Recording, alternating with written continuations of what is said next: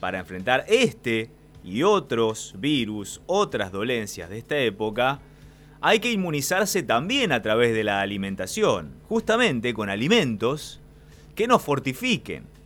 ¿Y a dónde tenemos que apuntar? ¿Cómo es una buena alimentación en tiempos de cuarentena, de pandemia y de lucha contra el COVID-19? Tal vez nos lo explique Cibeles Guerrero, con quien ya estamos en contacto. Ella es nutricionista y tenemos el placer de saludarla. Hola Cibeles, ¿cómo estás? Buen día, Gabriel Prosperi te saluda. Hola Gaby, ¿cómo estás? ¿Todo bien? Pero estamos bárbaros, disfrutando de una cuarentena que no sabemos cuándo va a terminar, eh, teniendo en la cabeza que, bueno, podemos contagiarnos en cualquier momento, pero tenemos que hacer tanto las cuestiones de higiene personal, lavado de manos y yo, pero también alimentarnos bien. Por ejemplo, si vamos a la verdulería, ¿a dónde tengo que apuntar para una buena alimentación para fortificar mi sistema inmune? Bueno, siempre la fruta y la verdura, pero eso tiene que ser toda la vida, porque el sistema inmune y la salud es una construcción de toda la vida.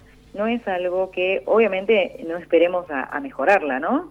Podemos empezar ya, ayer tendremos que haber empezado, pero no es que de un día para el otro va a cambiar si yo me como tres frutas más.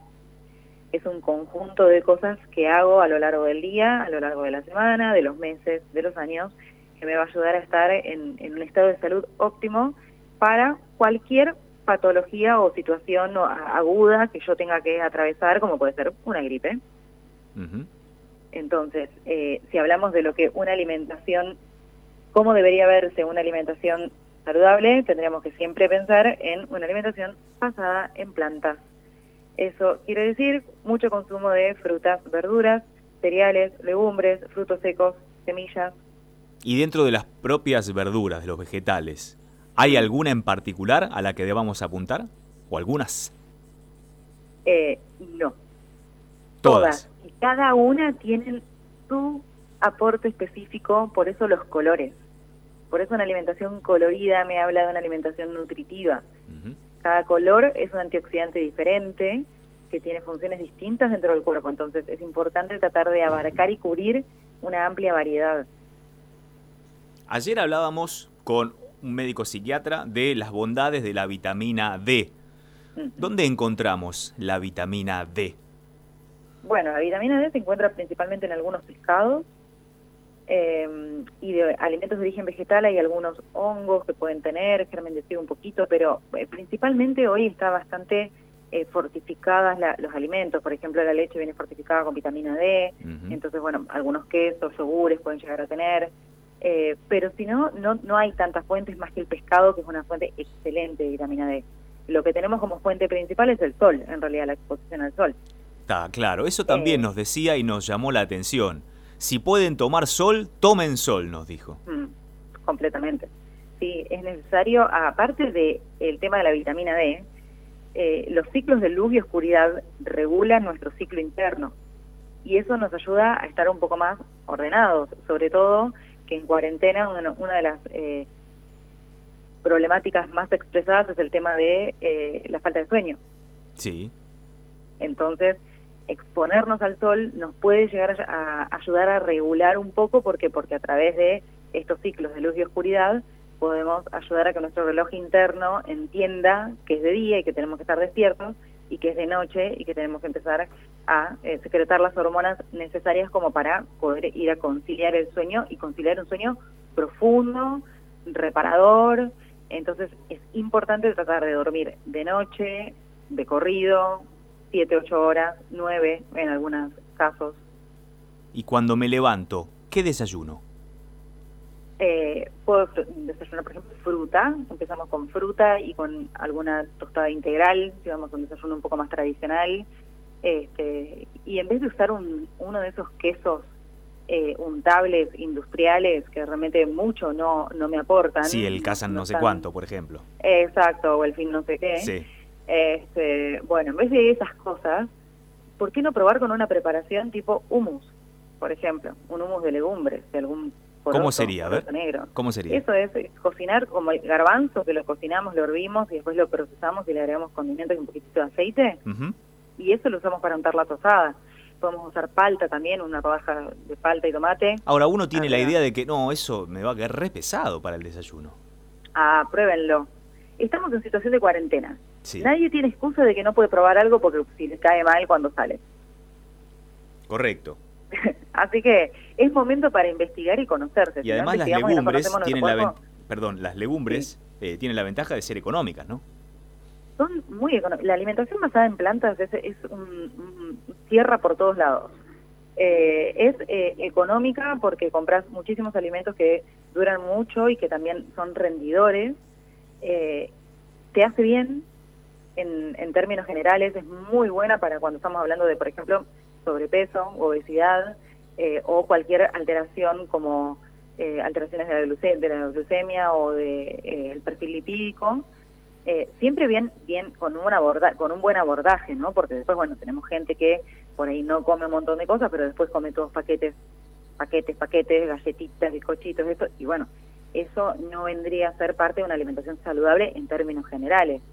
eh, si estamos hablando específicamente de qué puedo hacer yo para fortalecer mi sistema inmune para esta situación de pandemia, bueno, lo mejor que puedo hacer es tratar de tener una vida ordenada, de dormir de noche, intentar mejorar mi calidad de sueño, que sea de corrida, eh, de corrido, y a tener una alimentación bien, bien basada en plantas, en donde consuma una amplia variedad de todos estos eh, alimentos que ya nombramos, principalmente frutas y verduras, y moverme.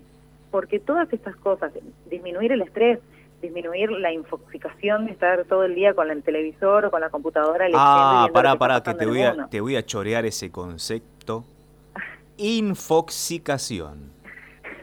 Te lo voy a chorear. Muy bueno. Porque hasta ahora teníamos infodemia, por ejemplo, mm. como término de la pandemia de la información, la sobreexposición a la información. Pero ahora tenemos infoxicación. Bien.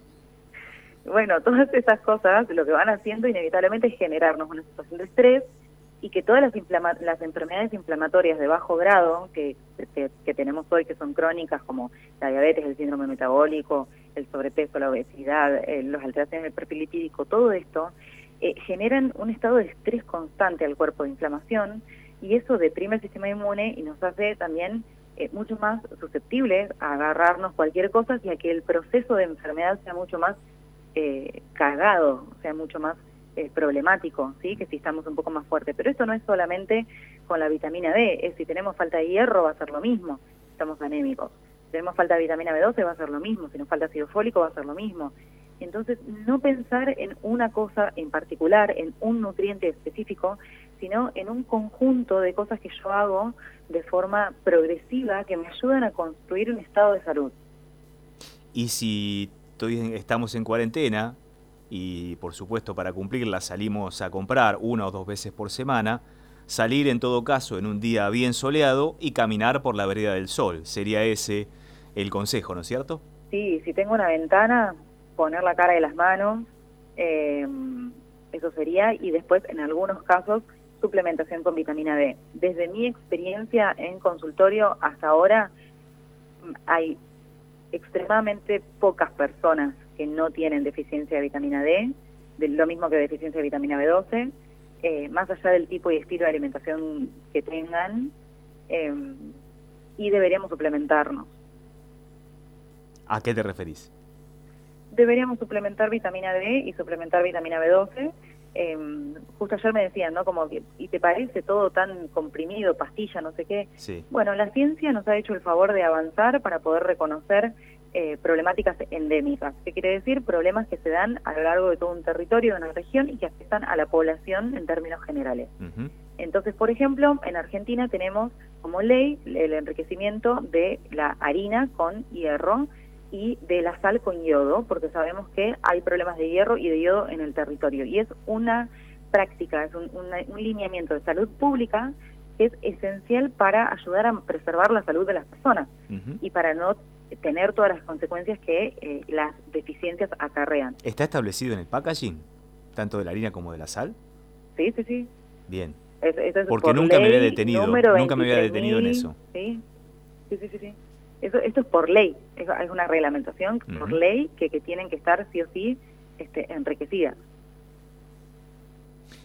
Nos enriqueció en realidad esta charla, Cibeles, y si me permitís, muy prontamente vamos a estar de vuelta charlando contigo porque nos quedan muchas cosas por charlar, sobre todo almuerzo, merienda y cena, pero lo dejamos para otro contacto, ¿te parece? Me parece perfecto, muchas gracias por el contacto. Por favor, Cibeles Guerrero con nosotros, muy clara ella, muy canchera y nos dejó un concepto que vamos a seguir utilizando. Infoxicación. Para no infoxicarnos, seguí con nosotros en Próspera Mañana.